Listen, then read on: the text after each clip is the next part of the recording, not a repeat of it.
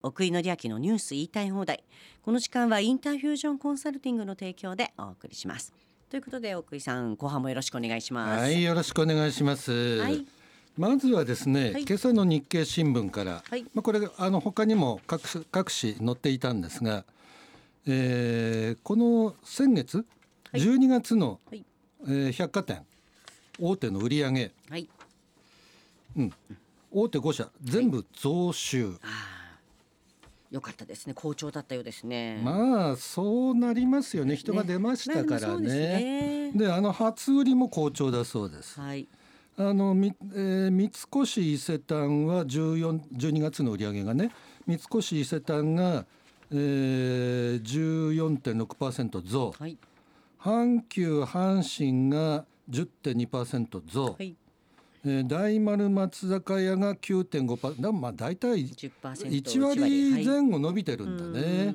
うん、であのー何が売れたかっていうと意外とハンドバッグみたいな高級品が売れてたり。あそうですか。あとほら外に出るようになったから、うんうん外出する時に必要なもの、はい。寒いからねコートとかうんななるほどね。はい。ダウンジャケットとかね、はい。そういうのとかね、はい。まあ、12月だとクリスマスケーキなんかもあるわけだうし、ん。うん。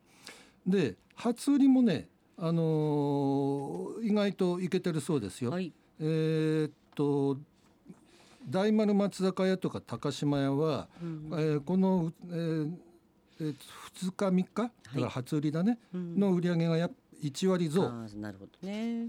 うん、まああれもありますよね。あの、うん。えー観光客の方々がね海外からねね。そうですね。インバウンドってやつ、はいはい。うん、これはだからいわゆる免税店の売り上げね、うん。これも随分伸びたそうです。なるほど。これはあの1割増とかそういうレベル感ではなくて、はい。あの大丸松坂屋10.8倍とかああもう三あ越伊勢丹6.9倍とか。はい。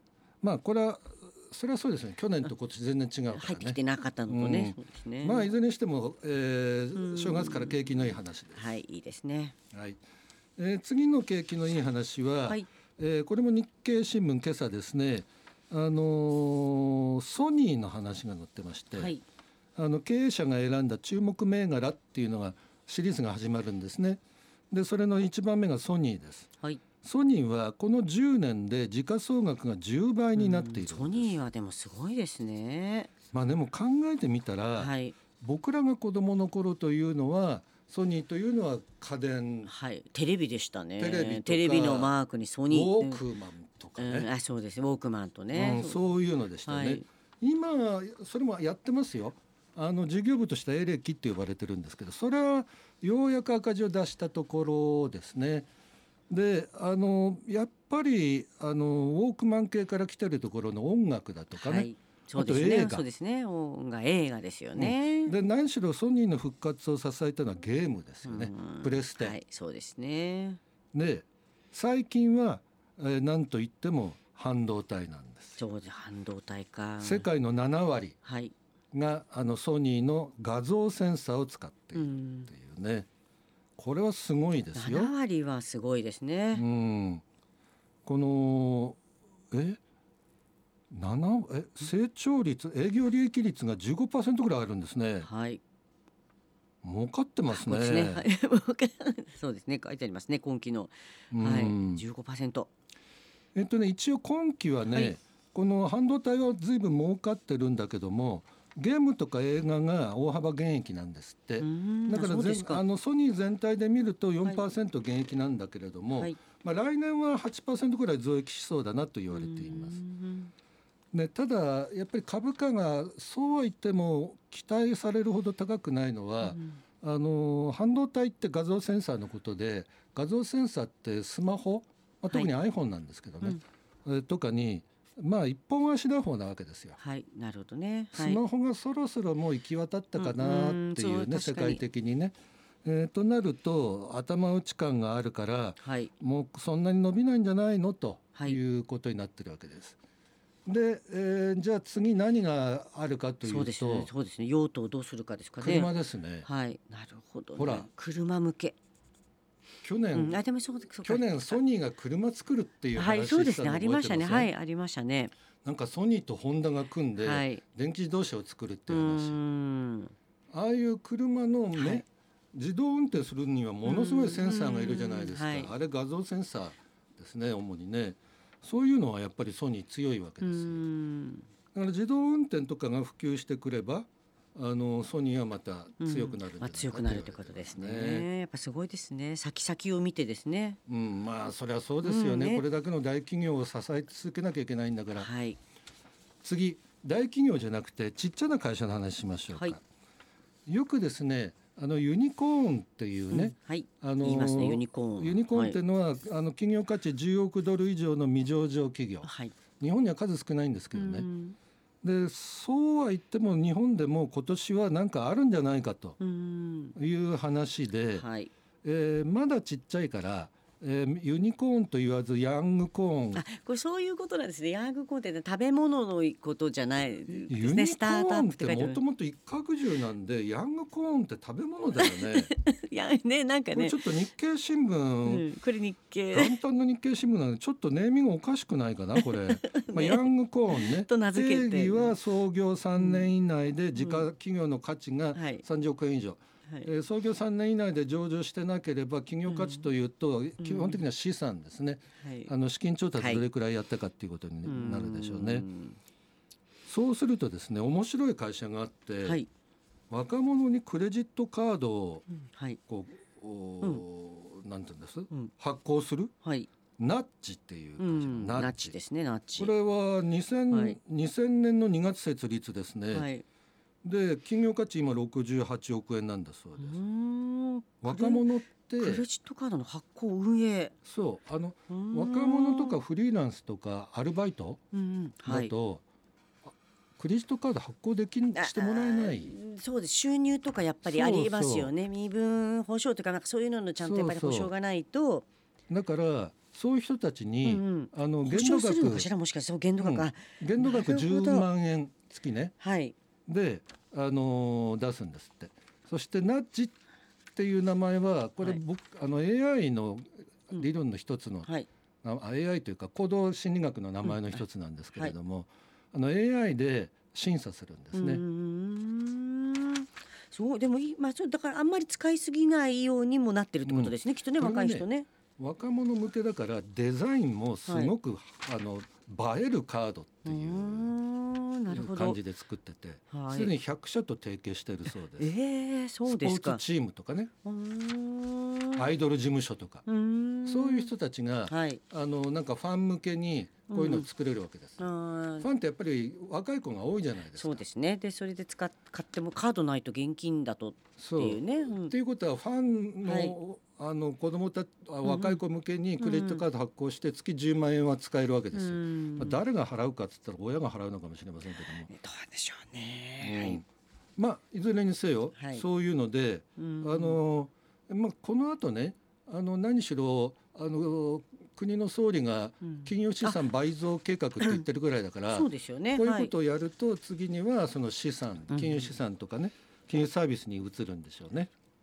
はい、はい、あとねスタートアップ企業も応援するっていうね、うん、から大事ですよね。はい、でもう一つあってあの B, B トラストっていう会社がねはい。大企業の中うん。のうん SNS はい。わ、かります、うん。企業の中の SNS うん外じゃなくて企業の中で交流企業の中だけのうん SNS はい。これがですね大企業ってあの社内のコミュニケーションむちゃくちゃないんですないかもしれない事業本部かとか違うとうん別会社みたいな、なはいそうですね、うん、大きい会社だと。大会社だと僕の目の前で社内同士で名刺交換したりしますからね。なるほどね。あああお名前はみたいな感じですかね。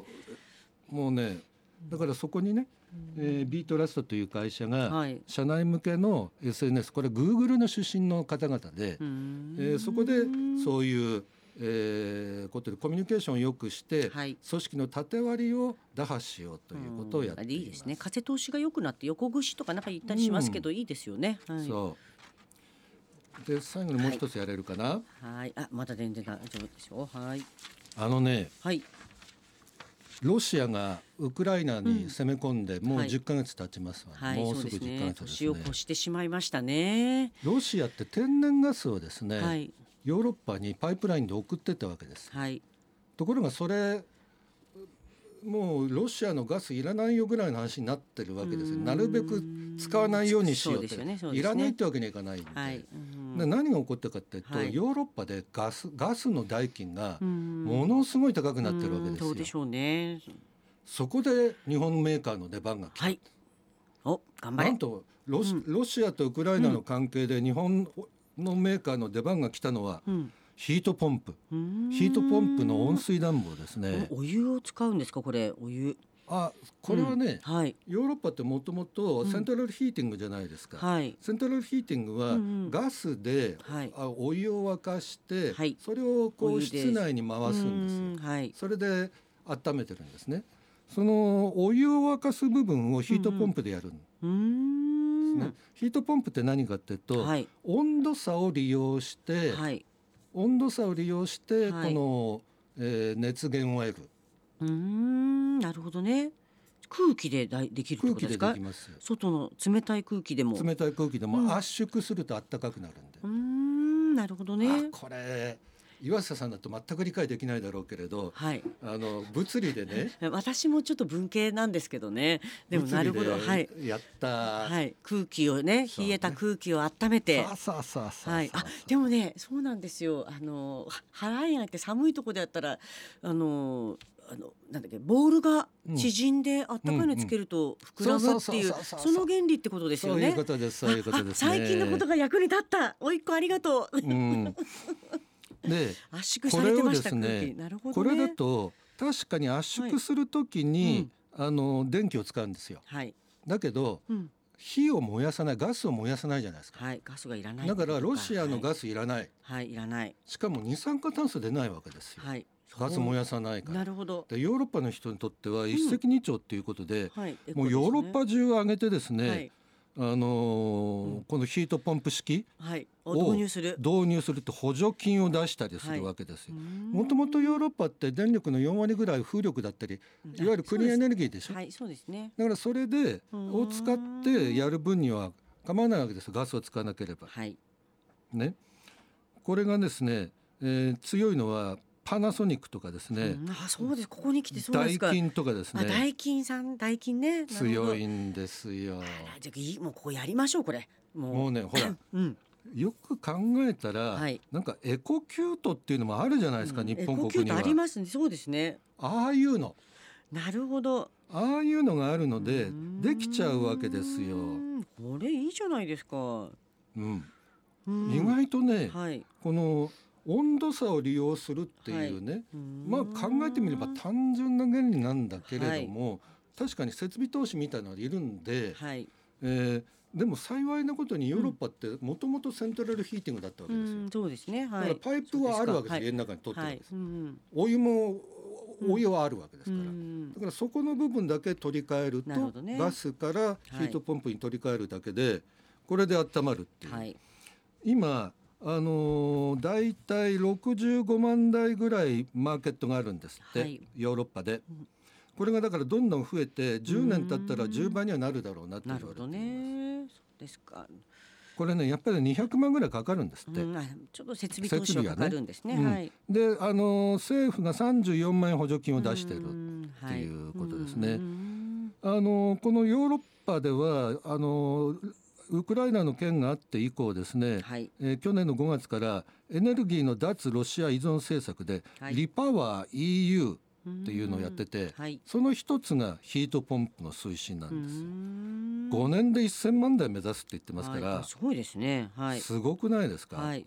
頑張れここでじゃあ日本企業えてか日本もやった方がいいんじゃないですか、うん。ただ日本はあんまりそのセントラルヒーティングのそういうのない。あないですね。ね。本当に寒い地域だけですもんね。ううん。そうです。でもね冬はねヨーロッパの冬は寒いですからね。あとね三菱電機も強いんですよ。だから、うん。えーパナソニックはい。ダイキン三菱。うん、もともとこれ空調メーカーですよね。そうですね。ダイキンなんか大型のも使ってますしそうですね。はい。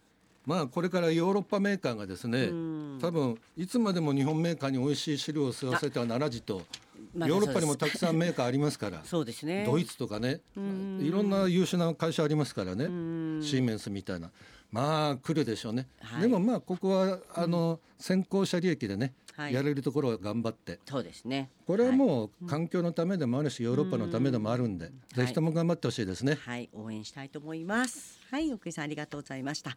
奥井紀明のニュース言いたい放題。この時間はインターフュージョンコンサルティングの提供でお送りしました。